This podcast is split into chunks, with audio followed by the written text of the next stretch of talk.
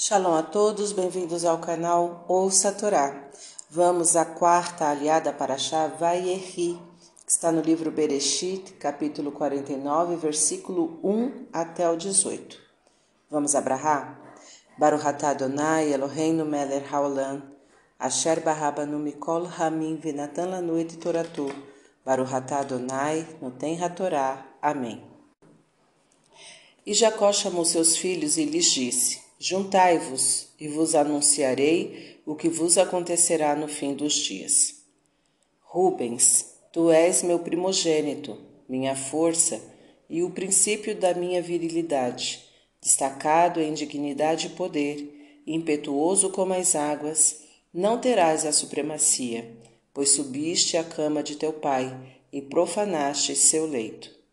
Simão e Levi, irmãos, instrumentos de violência, são vossas armas.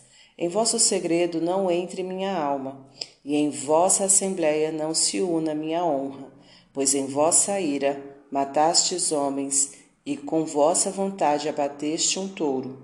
Maldita seja vossa ira, que é violenta, e vossa fúria, que é cruel. Dividir-vos-ei em Jacó, e espalhar-vos-ei em Israel.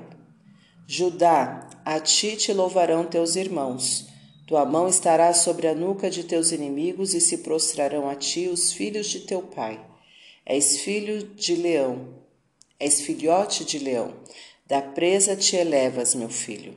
Curva-se e deita-se como leão, e como leão, quem o levantará?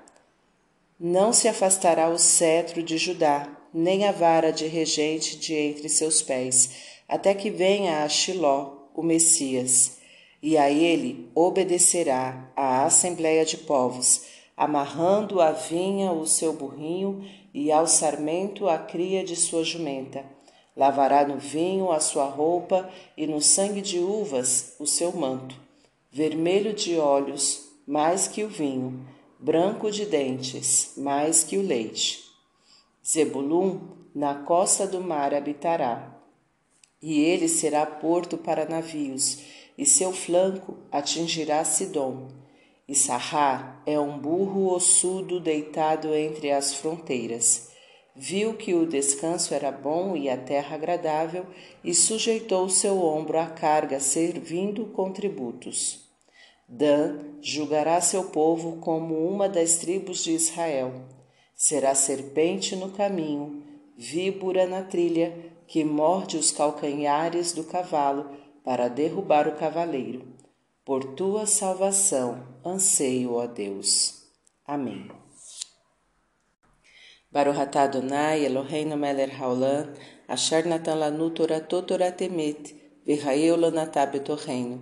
Baruch atah Adonai noten hatorá. Amém.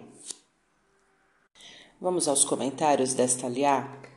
Jacó, ao anunciar seus filhos o que acontecerá no fim dos dias, descreve as características de cada um. O futuro de cada um depende de como ele é e de como se comporta. Jacó mostrou como será o final dos tempos com o advento da era messiânica, como veremos a seguir. Por ser mais experiente, o primogênito é merecedor de respeito por parte dos seus irmãos a experiência confere maior poder. Devemos respeitar a experiência dos mais velhos. Rubens deitou-se com Bilá, concubina de seu pai, o que era considerado um desrespeito. Esta impetuosidade o descredenciava para ter a supremacia natural do primogênito sobre os irmãos, visto que o ímpeto pode levar à irracionalidade. No final dos tempos, antes da era messiânica, haverá muita imoralidade e desrespeito dos filhos para com os pais. Simão e Levi mataram os habitantes de Shrem, alegando terem os mesmos desonrado sua irmã Diná. Esta matança muito desgostou a Jacó. O touro era o símbolo de José, que foi vendido por iniciativa destes dois irmãos.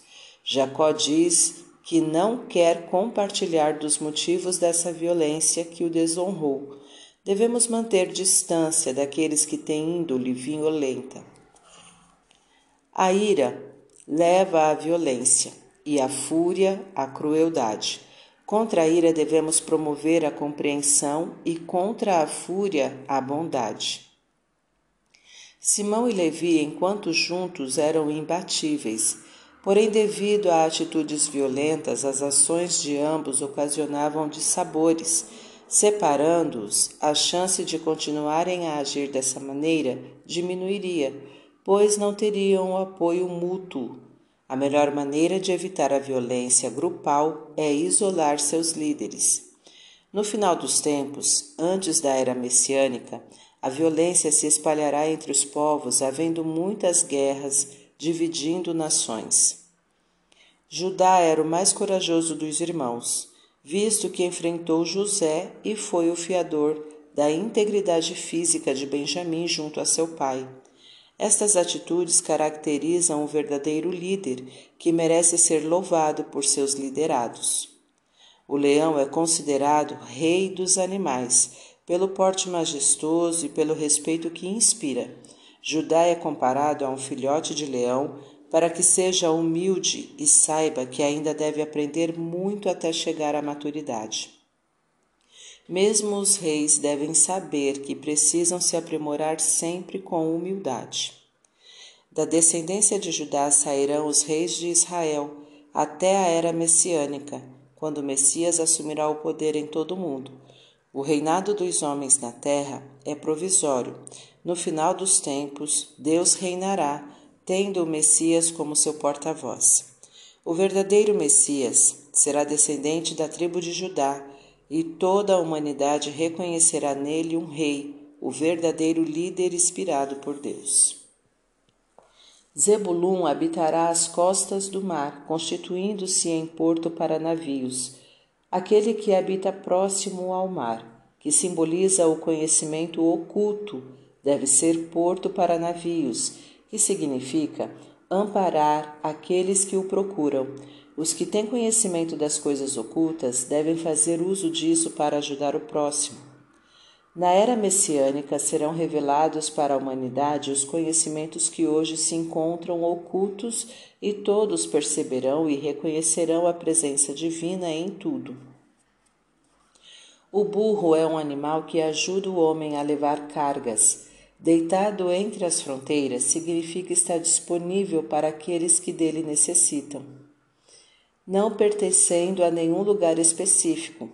Devemos ajudar o próximo a carregar o peso das dificuldades da vida, não importa a sua origem, de modo a poder usufruir do descanso e das coisas boas e belas da terra, mesmo que isso seja alcançado por meio de algum sacrifício.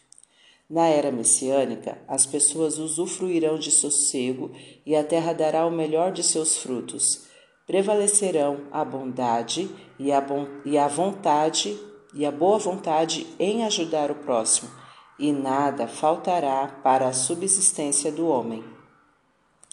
As tribos de Israel eram unidas e complementares. Cada uma tinha a sua missão específica dentro de um todo. Ao se julgar uma tribo, deve-se considerar o contexto em que ela se insere, as influências das demais, etc.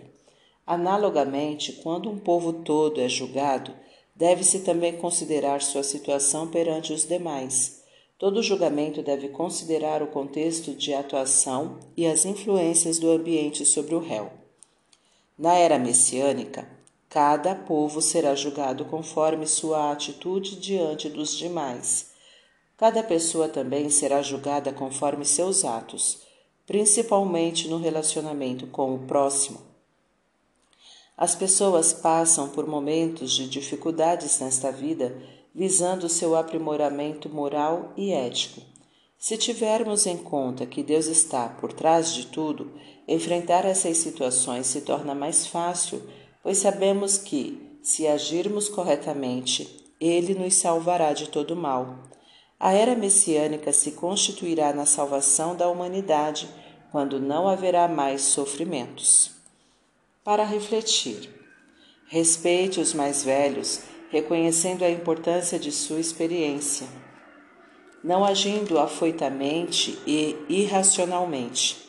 Afaste-se da violência, mantendo-se distante dos grupos e elementos que a promovem. Ao invés de violência, promova compreensão e bondade. Ao escolher um líder, atente para que ele tenha as qualidades de coragem e humildade a ponto de estar disposto a aprender com seus liderados. Valorize o descanso. Aprecie as coisas belas que existem neste mundo. Utilize todos os tipos de conhecimentos para ajudar ao próximo a vencer suas dificuldades e que ele possa também usufruir das coisas boas deste mundo. Tenha em mente que chegará uma época, a era messiânica, em que Deus se revelará para todo o mundo, julgará cada qual conforme seus méritos e fará prevalecer a bondade e a fartura, e não haverá mais sofrimentos para a humanidade. Para exercitar, faça pequenos intervalos de descanso no trabalho. Isto aumentará sua produtividade. Tá gostando do conteúdo do canal? Então curta, comenta, compartilha se ainda não é inscrito, se inscreve, ativa o sininho e fica por dentro das novidades. Shalom a todos!